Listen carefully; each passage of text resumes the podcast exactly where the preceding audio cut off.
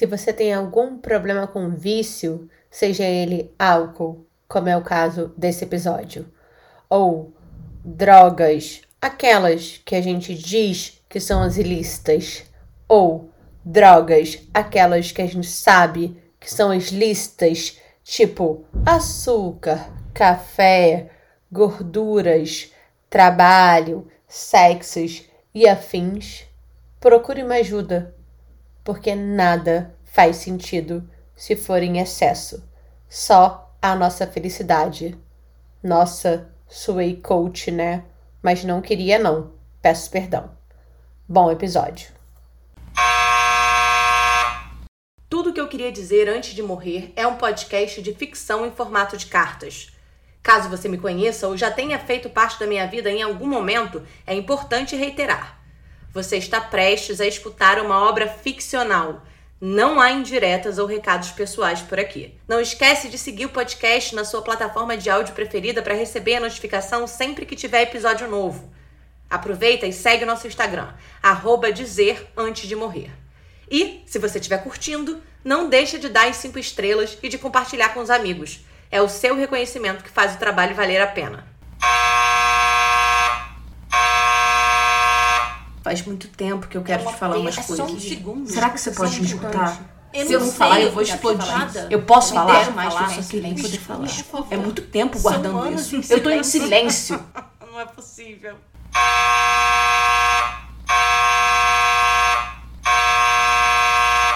Que virada tivemos, hein? Eu não me divirto assim há anos. Pensando bem, nem sei se já fui tão feliz assim em alguma comemoração de ano novo. E como é que vocês acordaram, hein? Muita ressaca. Eu demorei 42 minutos para sair da cama. Cronometrei aqui.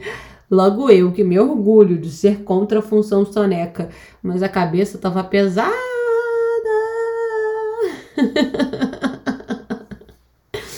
Não houve o que me fizesse sair da cama mais cedo. Tô um pouco alcoolizada ainda. Mas zero arrependimentos, tá? Foi uma despedida como tinha que ser. Um grande surto de alegria. Eu não sei se vocês sabem a ideia do quanto é importante para mim que vocês tenham topado esse desafio de parar com o álcool. Talvez sim, visto que todos os nossos encontros são regados a ele. Eu não tô reclamando de nada, hein? São os melhores domingos que eu já tive, muito mais incríveis do que qualquer um daqueles que passei em família, fosse com a minha ou com a do meu ex-marido. Sim, eu fui casada. Nossos almoços são deliciosos e me ajudam a estar aqui de pé, ainda que depois de uma noite daquelas. E mesmo com uma ressaca que me assola, eu sigo firme buscando realizar os meus sonhos mais improváveis.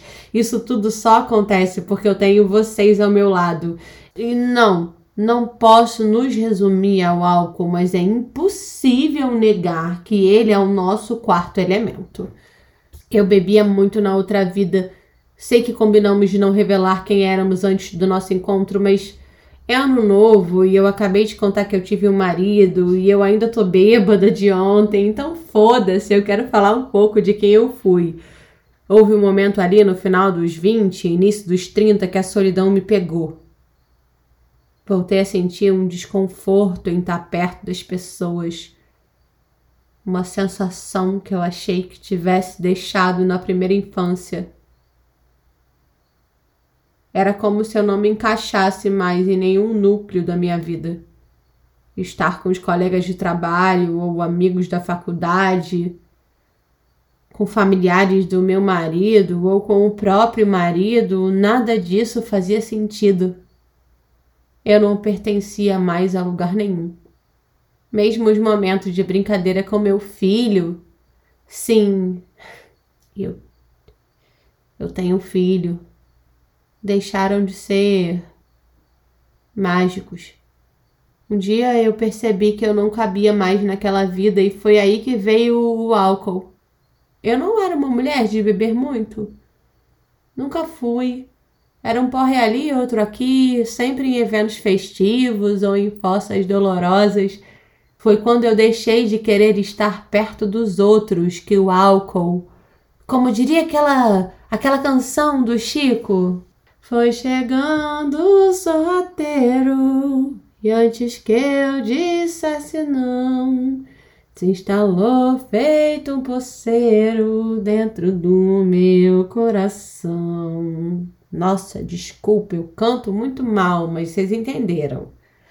Nós éramos amigos, mais que isso, companheiros. Ele me ajudava muito a aturar gente chata ou a escrever uma matéria quando eu não estava inspirada. eu preciso ser justa com o álcool. Ele não participou apenas de momentos ruins da minha vida. Imagina! Ele temperou muitas horas de gargalhadas com a minha sogra, por exemplo, ou me embalou nas melhores rodas de samba do Rio de Janeiro. Ele me salvou, me deu suporte para que eu continuasse vivendo uma vida que eu estava me matando aos poucos. Eu não sei se eu contei para vocês, mas foi ele que me deu coragem para que eu largasse tudo. Era uma noite de premiação. Eu estava com um vestido longo, vinho e um par de sapatos de salto da mesma cor. Nem parecia eu mesma. E eu perdi o prêmio. Eu sabia que tinha o dedo do meu ex-chefe por trás. Retaliação. Bastou que eu dissesse o primeiro não para esse cara e a guerra silenciosa começou. E nela ele vencia sempre por conta do poder que ele exercia. Os prêmios foram distribuídos. Um colega cujo trabalho era duvidoso levou o meu troféu. E depois fomos para o saguão do hotel beber. Foram sete taças de espumante em menos de uma hora e eu nem tinha jantado ainda. De repente eu comecei a me sentir dormente e aquela dormência estava me sufocando pouco a pouco. Saí do hotel me sentei na primeira birosca que apareceu na minha frente. Eu precisava de algo mais forte. Era o meu corpo implorando por coragem pedi cachaça. Quando as pessoas começaram a sair de foco, entendi que eu precisava ir embora, não para minha casa. Eu não suportava mais aquele apartamento. Eu fui dormir na minha melhor amiga e acordei com essa mesmíssima ressaca de hoje, ainda bêbada também. Lembro de me olhar no espelho e pensar: eu não quero mais. Desse jeito eu não quero mais. Quatro horas separam a olhada no espelho até eu estar na rodoviária conhecendo vocês e decidindo com essas duas pessoas que eu tinha acabado de encontrar onde é que eu recomeçaria. Foi o álcool que me deu a força que eu precisava para estar aqui com vocês. Ao sair do Rio de Janeiro, eu prometi que não iria mais ser refém de nenhum relacionamento amoroso. Já bastavam todas as paixões avassaladoras que eu vivi e acabei me entregando de um jeito desproporcional, o que me rendeu uma puta dependência de cada uma dessas pessoas. Naquela ocasião, meu companheiro era o álcool e eu estava refém. Não queria mais precisar incondicionalmente de nada nem de ninguém. Essa decisão durou um mês, vocês lembram? Depois começamos nossos almoços de domingo e eu reatei com ele. Hoje, nesse dia 1 de janeiro de 2023, nós firmamos esse compromisso de acabar com essa relação que fazia mal para nós três. E ainda bêbada, eu tenho certeza de querer conseguir porque tenho vocês para me amparar. Obrigada por isso. E por falar em acabar relacionamentos que nos causam dependência, eu decidi terminar o meu namoro. Ano Novo mexe com a gente, né? Semana passada, finalmente, eu falei para ele que a Aurora tinha desistido de atuar no meu solo. E tá tudo bem, viu? Amiga, eu entendo os seus motivos. Ainda não tinha levado esse assunto para ele porque eu sabia que iria terminar em briga. Ele sempre foi um cara ciumento e meio moralista, né? Apesar dele não falar, eu sinto que esse estereótipo de atriz ser tudo puta mora naquela cabeça. O Natal me pareceu uma boa ocasião para compartilhar essa novidade. Comida boa, vinho na mente, presentes sendo abertos, enfim, achei que seria leve. Ele teve um surto.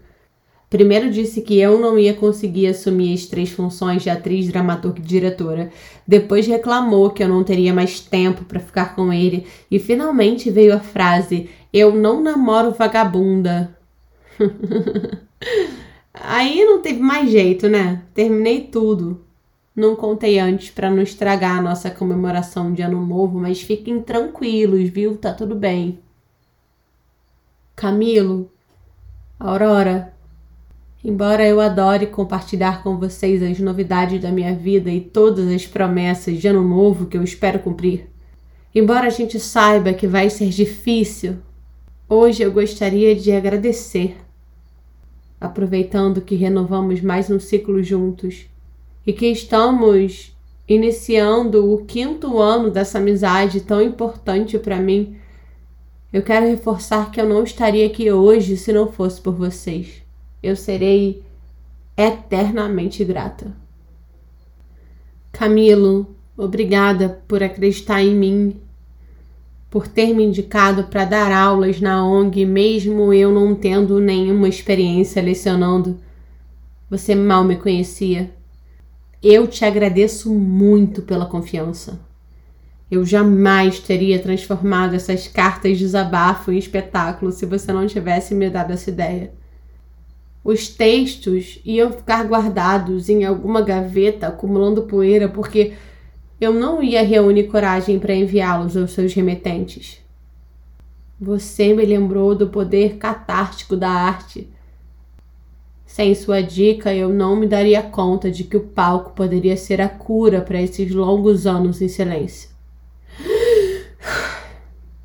O teatro era a arma que eu tinha em mãos para colocar para fora tudo que eu sufoquei até agora. Aurora não existem muitas pessoas como você nesse mundo. Eu estava chorando na rodoviária Novo Rio, em total desespero, sem saber o que fazer. Eu lembro do vestido que você estava usando, acredita? Se eu fechar os olhos agora, me vem o tom da sua voz perguntando se vocês poderiam se aproximar de mim.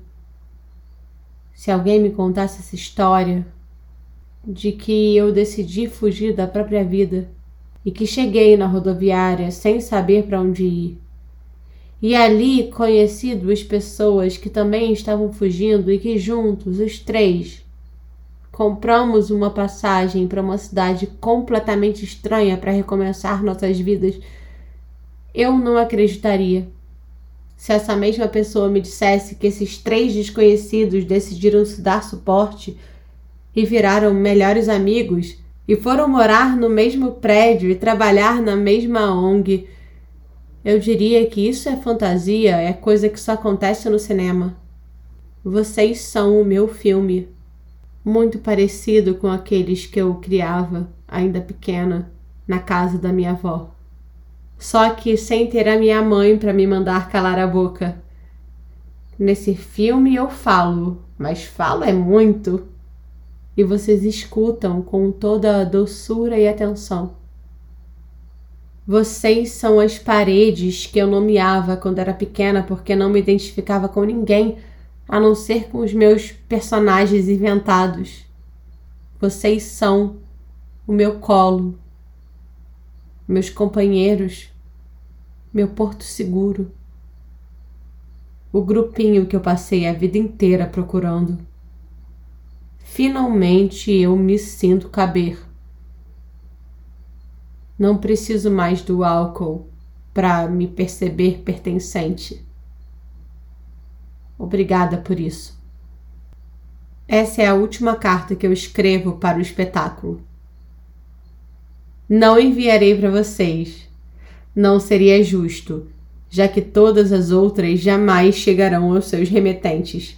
Eu tô louca para ver vocês na estreia escutando essas palavras da plateia. Eu achei que tivesse terminado de escrever essa peça durante a pandemia, mas ano passado eu percebi que faltava agradecer uma professora de teatro que fez toda a diferença na minha vida.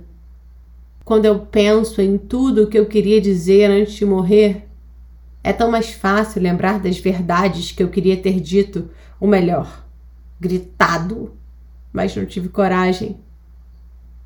É difícil para mim lembrar das coisas boas que me aconteceram. E essa professora, Dona Eva, foi uma fada madrinha na minha vida.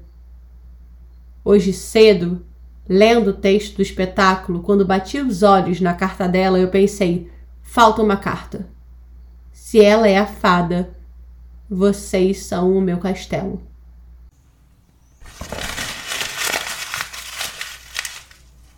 Tudo o que eu queria dizer antes de morrer é uma realização de Três Marias Criações Artísticas.